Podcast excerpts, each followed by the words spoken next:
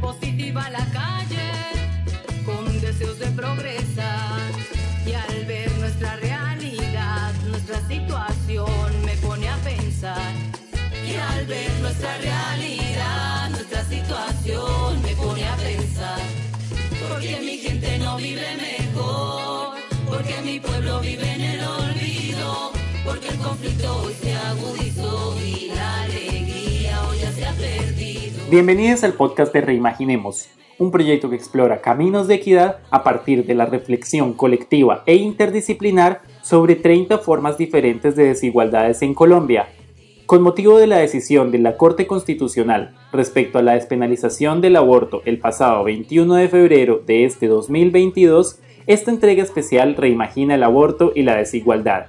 Este episodio ha sido escrito por Jonathan García, abogado experto en salud, y Pamela Góngora, economista candidata a PhD en salud poblacional y quien será la narradora.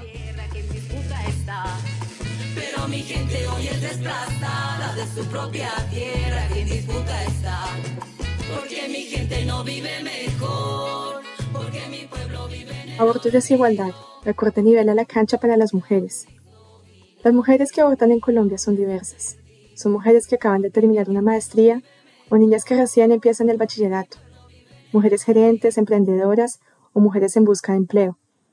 Mujeres que aún no quieren tener hijos o mujeres que ya los tienen. Mujeres que llevan el pañuelo verde en sus muñecas o mujeres que prefieren no opinar públicamente sobre este tema. Mujeres de ciudad o mujeres que toda su vida han vivido en el campo mujeres que guían su vida a partir de una fuerte fe católica, o mujeres que no se identifican con una religión particular. Son víctimas de abusos, pero también mujeres que tienen relaciones sanas. Son mujeres que ya habían abortado, o mujeres que nunca pensaron que lo harían. Las mujeres que por cualquier circunstancia deciden no llevar un embarazo, nos representan de una u otra forma a todas. Así lo deja en claro el video que viene circulando en redes del movimiento Causa Justa por el Aborto. Pese a esta diversidad, la experiencia del aborto no es la misma para todas las mujeres. Precisamente, una de las razones que llevó a la Corte Constitucional a despenalizar el aborto en las primeras 24 semanas es el acceso desigual que la criminalización de este genera. Es un hecho que solo un pequeño grupo de mujeres logra abortar de manera segura, en centros médicos seguros, asesoradas médica y legalmente y con una red de apoyo emocional. El resto de mujeres colombianas abortaban en la clandestinidad, en precarias condiciones sanitarias, con miedo a represalias, sin apoyo legal que las asesore ante un proceso judicial y sin atención o apoyo psicológico. El fallo de la Corte Constitucional que despenalizó el aborto tiene el potencial de reducir estas desigualdades, salvando a las 70 mujeres que fallecen cada año en el país por complicaciones derivadas de abortos inseguros o clandestinos y que en su mayoría son de bajos ingresos. El fallo tiene el potencial de que más de 400 mujeres cada año dejen de ser perseguidas por la Fiscalía por acceder a la interrupción voluntaria del embarazo, de nuevo principalmente mujeres de bajos ingresos y que viven en la ruralidad. A su vez, el fallo tiene el potencial de romper las trampas de pobreza y desigualdad que se gestan con el embarazo adolescente, en un país donde en solo un año, 2020, más de 4.000 niñas entre 10 y 14 años y casi 110.000 entre 15 y 19 años quedaron en embarazo. Estas niñas y adolescentes tendrán la oportunidad, si así lo deciden, de acceder a un aborto seguro y libre de estigma. Detrás de estas cifras, que evidencian las problemáticas y desigualdades que se dan alrededor del aborto, subyacen un sinnúmero de fallas en nuestro sistema social y económico, fallas que además se reproducen y extienden entre generaciones de colombianas.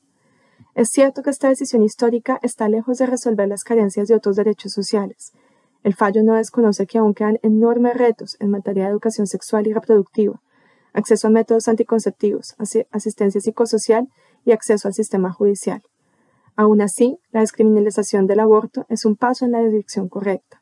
Con ello, dejaremos atrás un delito que no previene la ocurrencia del aborto, los abortos igual ocurren, y que termina facilitando la reproducción de fallas, estigmas y prácticas que reproducen las desigualdades en nuestro país.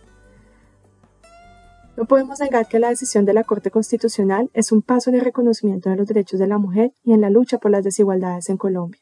Y que quede claro, esta no es una decisión que promueva el aborto, es una decisión que reconoce lo que sucede en la clandestinidad, donde las principales víctimas son las mujeres y niñas más vulnerables. Es una decisión que reafirma el derecho a la igualdad, de modo que nuestras oportunidades de decidir sobre nuestros cuerpos y futuros no dependen de nuestras condiciones socioeconómicas. Es un paso a reimaginar caminos de equidad.